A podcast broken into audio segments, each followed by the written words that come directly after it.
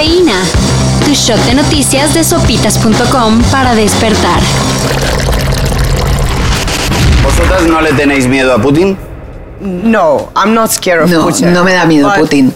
What I'm really scared Pero lo que sí que me da miedo all those terrible things es que todas estas cosas terribles que está cometiendo él y, que, y las Fuerzas Armadas rusas life se olviden y que la vida siga como si no hubiera pasado nada.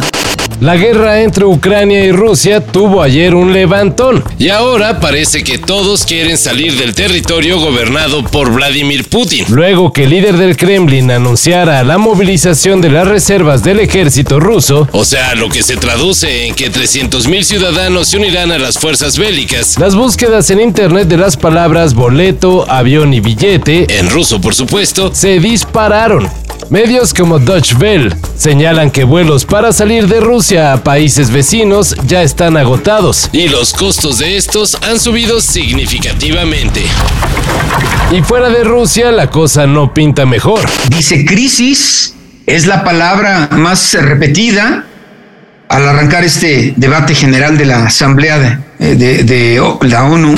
En uno de sus discursos más pesimistas, el secretario general de la ONU, Antonio Guterres, advirtió que se avecina un invierno de descontento a nivel mundial. Y no solo por el problema de energía entre Rusia y Europa, sino porque las desigualdades se están explotando a nivel mundial. Lo peor, todos lo notan, pero nadie hace nada. La crisis del costo de la vida está haciendo estragos. La confianza se desmorona. Las desigualdades se disparan. Nuestro planeta está ardiendo. La gente sufre y los más vulnerables son los que llevan la peor parte. Lamentó Guterres. Como dije, nu- nunca, salvo el caso de Carlos que se pronunció públicamente, no hay ni otro, ningún otro jugador que tenga las puertas cerradas. El Tata Martino casi tiene la lista de jugadores que llevará al Mundial de Qatar. Y hay una gran polémica. Pese a su buen momento, Santiago Jiménez y Henry Martín se pelearán uno de los tres lugares que se tienen contemplados en la delantera de la selección. Las críticas de especialistas y aficionados son porque al parecer Raúl Jiménez y Rogelio Funes Mori tienen su boleto asegurado, aunque por lesiones su desempeño en los últimos meses ha dejado mucho que desear. La banda pide que Funes Mori sea el sacrificado, pero el Tata es el que sabe y manda.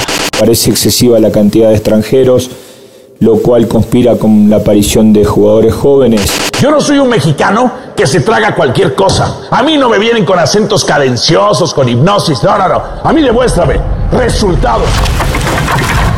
Soy tu fan. La serie que hace 10 años hizo vibrar a la chaviza tendrá una tercera temporada. Las salas están agotadas por todo el país, me llegan historias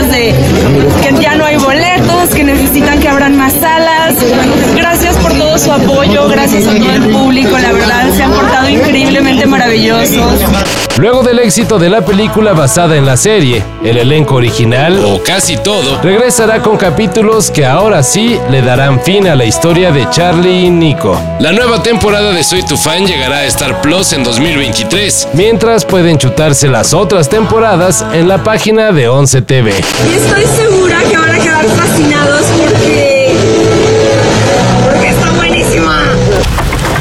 En lo que se acepta la propuesta de una semana laboral de solo tres días, en el Senado está a punto de discutirse una iniciativa un poquito más aterrizada. Jornadas laborales menores y aumento de vacaciones sin necesidad de tener chorro mil años trabajando en el mismo lugar. De aprobarse la propuesta, la jornada de trabajo se podría reducir a 7 horas o 6, dependiendo del turno. Y con solo un año de antigüedad se podrían tener hasta 12 días de vacaciones, posibilidad de llegar a 30, conforme pasen los años, claro.